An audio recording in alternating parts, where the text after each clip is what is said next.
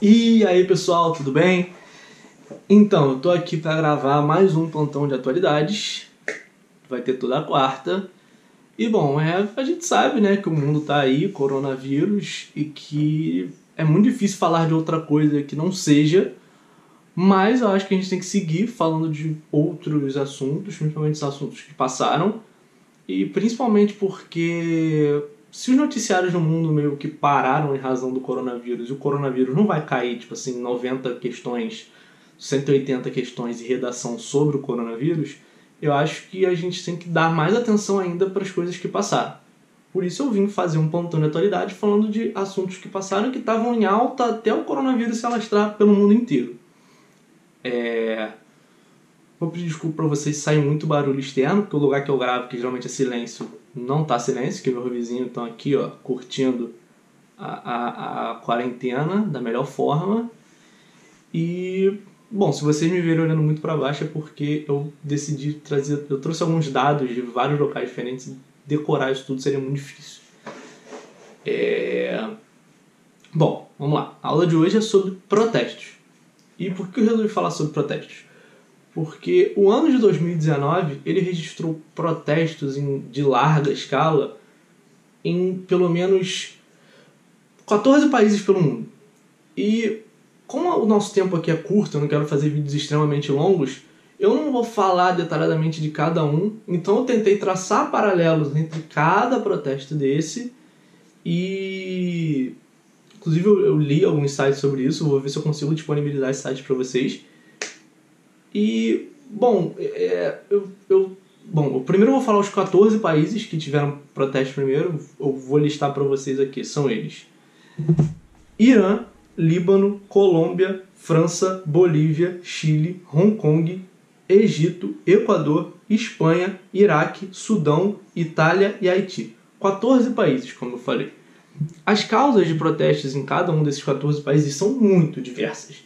A grande questão é tenta traçar um paralelo que você vai perceber três grandes reivindicações, você vai perceber três grandes áreas, coisas pelos quais as populações essas populações estão reivindicando.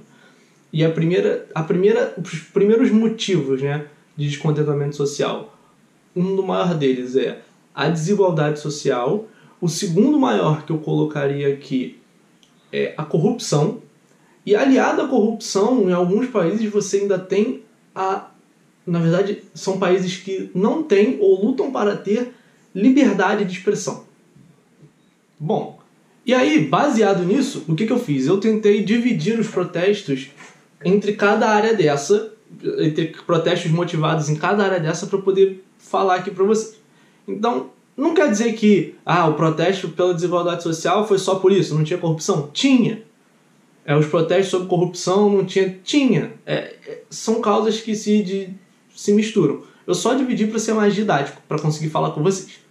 Então, bom. É, eu vou falar aqui primeiro dos protestos por desigualdade social. E aí, a maioria desses protestos de desigualdade social, eles dispararam a partir do aumento de preço de alguma coisa os mais famosos né, que rodaram o mundo foram os do Chile, que foi a partir do aumento da passagem. Mas o que esses protestos do Chile escondiam?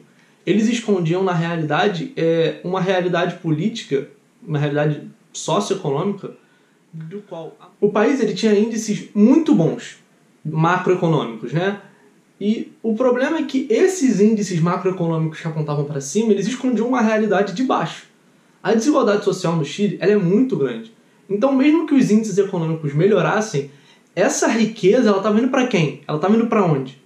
E aí você percebe que a população chilena teve como estopim o aumento da passagem, mas na realidade é, é, é você tem uma realidade, social onde saúde e educação, por exemplo, não são garantidos para o povo.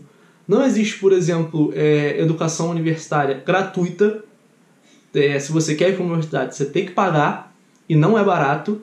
E principalmente, os custos de saúde, educação, alimentação, os custos de energia, é, internet, são muito caros. Então, a, a, a, as populações mais pobres, elas ficam meio que de lado no processo. E outros dois motivos que foram muito ressaltados no Chile foram o regime previdenciário, porque quase 50% das pessoas é, recebem pensões que estão abaixo da linha da pobreza, e, e outra das grandes reivindicações foi contra a Constituição, que é a mesma desde os tempos da ditadura de Pinochet. Mas alguns países que protestaram contra a desigualdade social, eu posso falar aqui do Chile, eu posso falar da França, eu posso falar do Irã, eu posso falar do Líbano, eu posso falar do Equador e eu posso falar do Haiti. O que eu posso falar é no Líbano, eu acho interessante a situação, porque os protestos eles foram iniciados a partir do momento que o governo queria taxar as ligações de WhatsApp para aumentar a arrecadação. E aí o governo do Líbano, e, tipo assim, no Líbano tem regiões até hoje que não tem abastecimento de energia regular. Então a população ficou muito revoltada e foi para as ruas. Na França, os protestos começaram por causa do aumento de combustível. As populações mais pobres do interior começaram os protestos e aí esses protestos chegaram em Paris e quando eles chegaram em Paris eles tinham pautas um pouco mais universais, mas a principal luta era contra as classes dominantes, as elites políticas francesas. É... No Irã foi aumento de combustíveis, na... no Equador foi aumento de combustíveis e no Haiti, cara, porra, o Haiti, no Haiti foi o país vive uma crise, vivia uma crise de desabastecimento, não tinha combustível, não chegava combustível ao país. E isso levou a um aumento do, meio que do preço de tudo, além de que o desemprego é muito alto, a violência é muito alta, e a desigualdade social no Haiti é também muito alta. Falando principalmente dos países que protestaram mais por liberdade política, eu posso falar que foram dois grandes centros e que têm histórias muito longas e que não vai dar para falar aqui. Mas esses dois são Hong Kong Espanha mais Catalunha. Na Catalunha, vocês lembram que em 2017, se não me engano, se realizou um plebiscito para saber o que o povo catalão é, queria. E os organizadores dessa, desse plebiscito, eles foram condenados a, alguns foram condenados a mais de 10 anos de prisão. Então os catalães foram para a rua protestar contra isso. E a questão da Catalunha vem de muito antes, é uma parada que eu aconselho vocês a estudarem para qualquer tipo de prova que vocês forem fazer de vestibular. É, outra questão foi Hong Kong, porque tentaram passar um, um, uma lei que permitia que pessoas de Hong Kong fossem julgadas na China continental. E bom, Hong Kong e China são o mesmo país, mas eles têm sistemas diferentes. Por quê? Porque Hong Kong foi por mais de 50 anos colônia britânica. Em 1997, a, a Inglaterra devolveu, a Inglaterra não, né? O Reino Unido devolveu Hong Kong à China e aí eles fizeram um, um, um regime diferente de, de são é o que eles chamam de um país dois dois estados não dois estados eu esqueci duas leis enfim. É, a China todo mundo sabe que na China eles vivem uma ditadura não tem liberdade de expressão não tem liberdade de associação ao mesmo tempo que Hong Kong tem. Então a população de Hong Kong achou que isso seria ultrajante para eles e seria muito perigoso porque você pode tirar o, cara de Hong Kong, que seria jogado baseado em certos princípios, em certas leis, para ir para a China, que seria jogado baseado em outros princípios e outras leis. É, e isso acarretaria numa grande perda de liberdade de expressão. E aí os protestos eles se acirraram por isso, por, aconteceram por isso, e eles começaram a se acirrar por quê? Esse esquema de, de Hong Kong ter leis diferentes da China, ele meio que tem prazo para acabar é, foi acertado em 97 que seriam 50 anos desse regime. E esse regime acaba daqui a 20 e poucos anos, 27 anos. Então a população de Hong Kong, principalmente a população mais nova, está protestando contra isso porque eles sabem que daqui a 20 e poucos anos são eles que vão sofrer com isso.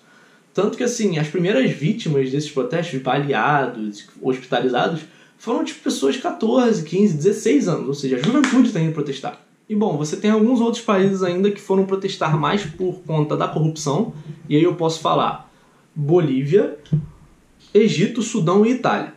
No Egito, é, os protestos começaram por causa de um, de um, de um cara, eu não sei exatamente o que ele é, mas ele é um cara famoso no Egito e ele vive exilado, ele vive na Europa, e ele começou a acusar o governo egípcio de ser muito. de ser corrupto. E a população começou a sair para as ruas para protestar, mas no Egito não se tem muita liberdade de fazer isso. Então a opressão ela foi muito grande. No Sudão, em 2017, 17? Eu acho que foi 17. Depuseram o presidente, os militares depuseram o presidente, e eles estão falando que a, a, a convocação para a eleição só vai ser em 2022. Só que o povo sudanês não quer esperar. E eles foram para a rua, e como, a repressão, como quem governa no país, na junta militar, a repressão é muito grande, e o povo fala que não vai parar com os protestos. Já na Itália, os protestos, em sua maioria, foram contra a influência de, de alguns líderes de extrema direita no governo. A maioria dos protestos foi por isso. E, bom, na Bolívia o protesto foi devido à crise eleitoral, porque o Evo Morales é, ele deu um, ele deu um, ele não poderia e respeitando um plebiscito de 2016 ele não poderia concorrer à eleição mais uma vez ele estava concorrendo à terceira reeleição. Só que aí ele usou um artifício da Constituição para que dizia que qualquer cidadão não poderia ser impedido de concorrer, e aí o Supremo Tribunal liberou, e isso gerou uma revolta na população, porque muito do Supremo Tribunal, Tribunal é fiel a ele, porque muitas pessoas que estão ali foram indicadas por ele, e ele desrespeitou esse plebiscito e concorreu às eleições. E aí, no dia da apuração das eleições, a apuração meio que foi suspensa quando, a, quando, é, quando indicava segundo turno, e, se eu não me engano, dois dias, um dia ou dois dias depois, a, a, a, contagem voltou com ele ganhando em primeiro turno e quase todas as urnas apuradas. A, a população ficou irritada, é, algumas, alguns órgãos externos é, pediram recontagem dos votos, a própria União Europeia pediu, é, o governo boliviano aceitou, e o que, o que as pessoas indicaram foi o que esses órgãos que avaliaram né, o processo eleitoral indicaram foi é, façam uma nova eleição porque tem sinais de fraude. O que aconteceu foi que o Evo Morales falou, ok, faremos, só que a população ficou muito irritada. O, o, o outro lado da, da, da, da, ah, da eleição acusou ele de ser golpista. Os protestos se acirraram muito. O próprio o exército meio que parou de apoiar e o ato em si, que faz tudo parecer uma grande conspiração, um grande golpe, na verdade, é que o chefe do, do exército e o chefe da polícia, eles vieram à rede nacional falando que talvez fosse, eles não pediram, mas eles falaram que talvez fosse melhor para acalmar os protestos e a população o presidente Evo Morales renunciar. O que acontece é que ele renuncia, não falaram acho que com essas palavras, mas ele renuncia vai para o México por um tempo e depois ele pede asilo na Argentina e pelo que eu sei ele está lá até hoje. Bom, eu tentei dar um panorama geral. Eu sei que eu não entrei a fundo, eu sei que eu corri, mas o meu objetivo é falar disso para vocês, para vocês pesquisarem sobre isso, sobre cada caso e principalmente a reflexão que eu quero deixar é a maioria desses protestos eles foram deflagrados por causa de uma insatisfação de uma parcela da população que é uma parcela grande. Só que geralmente é a parcela para a qual não se olha, que é a parcela mais pobre. Então, o, a reflexão que eu deixo para vocês é o quanto a desigualdade social não interfere nesses processos. O quanto o, o fato de uma, de uma grande parte da renda estar tá concentrada na mão de pequenas pessoas e que essas pequenas, poucas pessoas, né, pequenas poucas pessoas, elas não percebem o sofrimento das outras e principalmente as elites, elas cada vez mais só percebem os problemas das elites. Então o povo que está aqui abaixo, que está aqui no meio, ele sofre. E o que deflagrou esses processos foi exatamente o fato desse, dessa parte da população não aguentar mais, não ter mais como viver dignamente sob essas condições. Eu acho que essa é a grande reflexão que eu tenho para deixar. E bom, se vocês quiserem falar, façam comentários aqui. Eu vou lançar uma caixa de perguntas sobre o assunto para a gente poder conversar mais. Enfim, fiquem em casa, respeitem a quarentena. Fora Bolsonaro, porque não adianta mais achar que ele vai resolver alguma coisa. O que ele está fazendo aí em rede nacional é crime. E bom, beijos e abraços para vocês. Tchau, tchau, gente.